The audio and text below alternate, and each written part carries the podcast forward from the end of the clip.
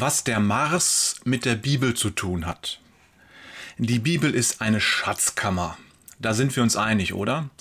Sie ist faszinierend und manchmal denke ich, dass allein die Bibel uns bereits einen Vorgeschmack davon geben kann, wie unglaublich vielschichtig und unfassbar Gott ist.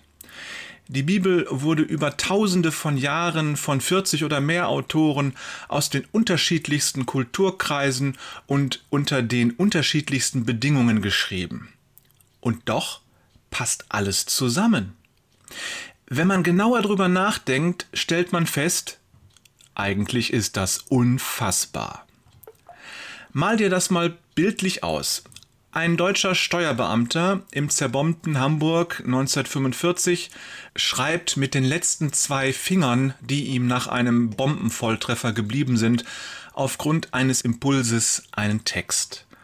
Genau den gleichen Impuls ist schon die einflussreiche Frau eines reichen venezianischen Kaufmanns im 13. Jahrhundert in der Blütezeit Venedigs gefolgt.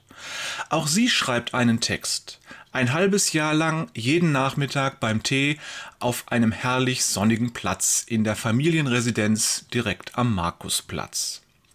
Jetzt, in diesem Moment, bekommt ein Mann im Sibirien den Impuls, schreib. Ich sage dir, was du schreiben sollst. Und er schreibt, bei minus 20 Grad und mit einem einfachen Holzofen.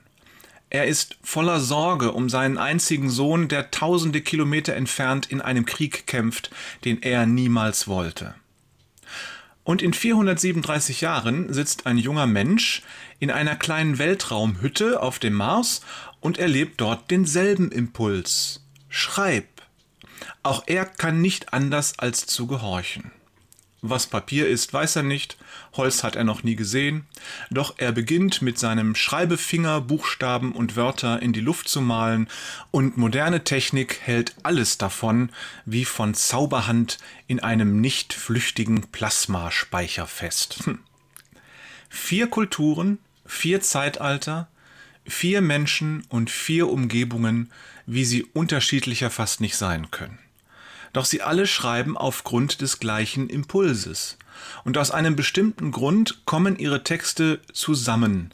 Sie sammeln sich, finden zueinander. Und das allein ist schon ein Wunder, findest du nicht? Ein interessierter Leser stellt 300 Jahre später erstaunt fest, das gehört zusammen?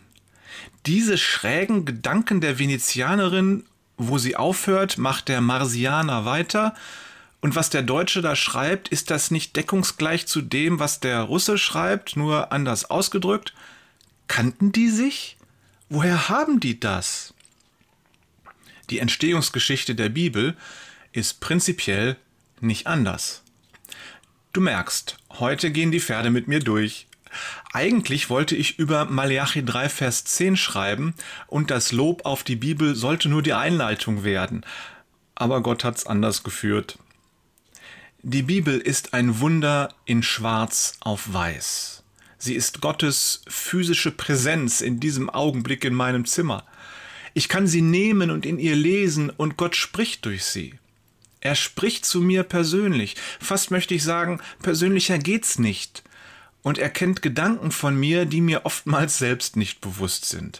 Ich könnte Stunden so weitermachen, über sein gewaltiges Wort zu schwärmen. Die Bibel. Sieh es als himmlisches Geschenk, dass du sie lesen kannst.